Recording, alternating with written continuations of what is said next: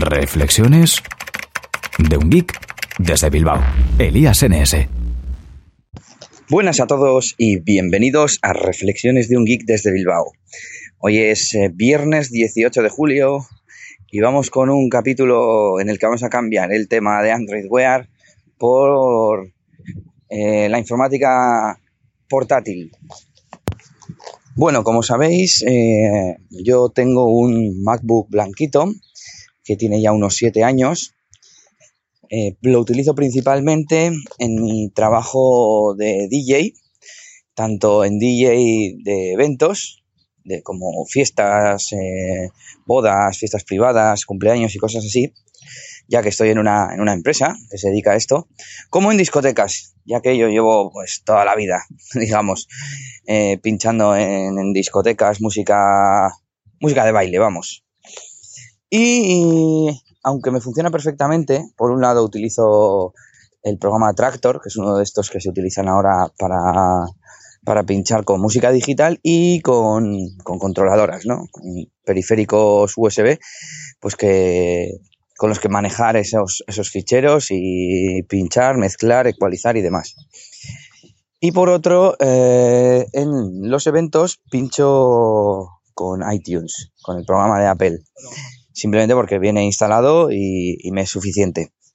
Bueno, pues para estas tareas el portátil funciona perfectamente, pero cada vez más, de vez en cuando tengo que hacer alguna consulta en internet o lo utilizo para otras tareas y desde hace un tiempo eh, pues el ordenador se nota que no rinde como debería, ¿no? Ya por simplemente por, por, por, ser viejo, ¿no? Por un lado se le encienden los ventiladores enseguida a la primera de cambio en cuanto abro Chrome tengo que tener mmm, tengo un, un perfil de Google Chrome que no está sincronizado con mi perfil habitual porque tiene muchas extensiones y entonces va más lento todavía. Total, que llevamos un tiempo queriendo renovarlo, pero claro, dices, bueno, mientras, mientras funcione lo principal, el uso principal que le doy, pues ¿para qué voy a cambiar? Pero un compañero del trabajo mmm, nos comentó que quería vender su MacBook Air.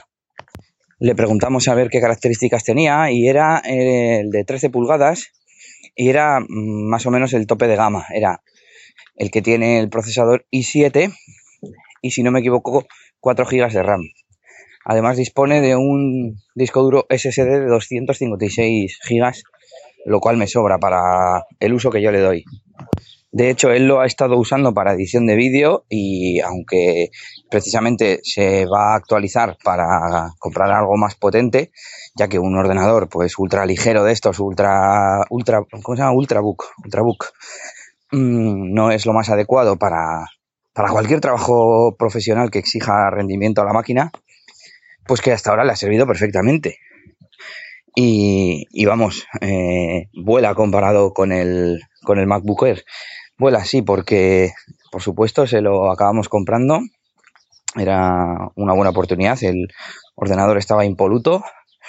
Y eh, es un ordenador que cuesta 1400 y algo en la página web de Apple hoy en día. Y nos lo ha vendido por 750. La verdad es que es una pasta, pero espero que, que nos dure por lo menos otros 7 años, ¿no? No sé si 7, porque claro, el ordenador ya tiene uno o dos años, pero pues sí, con que me dure otros cuatro o cinco años lo tendré más que amortizado. Y bueno, de momento no os puedo hablar mucho del MacBook Air porque no lo he usado más que dos días y con el iTunes lo que sí he notado, pues eh, obviamente la velocidad de arranque por el disco duro SSD aparte de la potencia. Eh, ¿Qué más he notado? He notado pues que todo va mejor, ¿no? Que no se oyen los ventiladores, el tamaño, que parece de juguete comparado con el, con el otro MacBook. Y bueno, en general, pues eso, lógicamente un, rendimiento mucho mayor que el anterior. Y, y, no sé, realmente creo que no lo voy a poder poner a prueba en ninguna de estas tareas habituales o, o, me tengo que empezar a poner a, a editar fotografía o vídeo con él o no voy a notar esa potencia que, puede darme ese i7 y esa, esa RAM. Bueno, la verdad es que el MacBook anterior ya tenía, tenía 4 GB de RAM porque se la ampliamos nosotros y gracias a eso eh, pues ha tenido una, una vida un poco mejor, un poco, una vida útil un poco más larga. Pero el hecho de tener este ordenador nuevo, pues me hizo que tenía que sincronizar de nuevo toda mi música. Yo no me organizo con iTunes, yo soy clásico de los de toda la vida, yo me organizo la música por carpetas y hasta ahora lo hacía con un programa sincronizador de carpetas que tenía en mi ordenador de sobremesa. Desde ahí accedía por red a una carpeta compartida del, MacBook y lo sincronizaba. Pues bien, en el MacBooker me estaba dando problemas. Y en su día ya tuve bastantes problemas para conseguir sincronizar porque no conseguía acceder correctamente desde la red o me pedía usuario y contraseña, la dejaba metida, bueno, distintos inconvenientes que conseguí salvar y digamos que es de esto que, que te quedas con, vale, esto ya lo sé hacer, eh, la siguiente, aunque tenga que investigar, me va a costar menos. Pero nada, no hubo manera, probé todo lo que yo sabía, mm, ponerle el grupo de trabajo al MacBook, eh, habilitar la entrada con usuario y contraseña, habilitar compartir archivos, habilitar SMB, habilitar todo, todo lo que conozco. Busqué en internet y no conseguí hacer que funcionara. Por algún momento se veían los ordenadores, se veían las carpetas compartidas, pero no conseguía hacer que aquello funcionase en condiciones. Total, que dije, a ver, voy a buscar otro sistema, otro sistema que en el futuro me siga funcionando, aunque cambie de sistema operativo, aunque cambie de ordenador, y eh, pues decidí hacer una búsqueda de, software, ¿no? Algún programa del estilo Dropbox, pero que o me, me diera más espacio, ya que yo necesitaba 17 gigas, y si no, también alguno que sincronizase a través de Internet, pero sin almacenamiento. Había una, un, un, servicio parecido a Dropbox, creo que era, no sé si era uno que se llama Copy, o también estuve mirando SugarSync, pero no me servían, la mayoría no me daban espacio gratuito suficiente. Y me acordé de BitTorrent Sync. Sync eh, es un programa de, la empresa BitTorrent, los que fabrican el cliente de P2P, que te permite sincronizar ordenadores.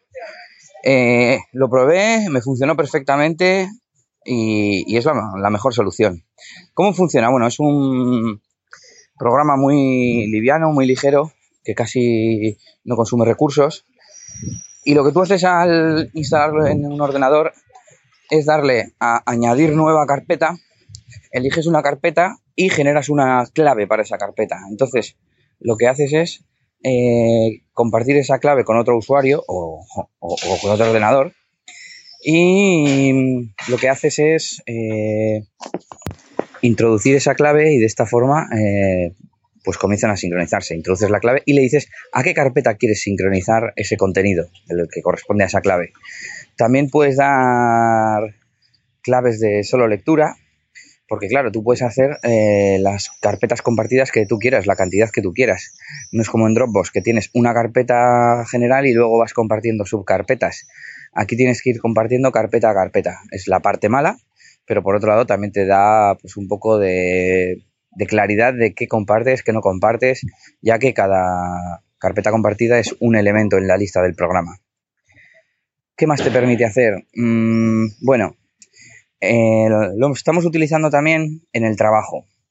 Hemos decidido probarlo para hacer las copias de seguridad al NAS. Hemos instalado BitTorrent Sync en el NAS y tras habilitar los puertos en el cortafuegos y en el router, pues hemos conseguido que funcione correctamente, poder acceder remotamente a la interfaz del BitTorrent Sync y también pues está funcionando. Es que no, tiene mucho más que explicar. Añades la carpeta, eh, indexa los archivos, que el NAS se tiró como dos días porque en el trabajo tenemos unos 200 gigas que sincronizar.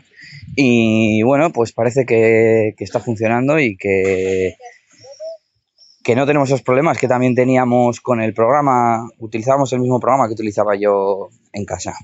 Y bueno, pues eso, recomendación del día, BitTorrent Sync, ya os contaré más cosas acerca del MacBook Air.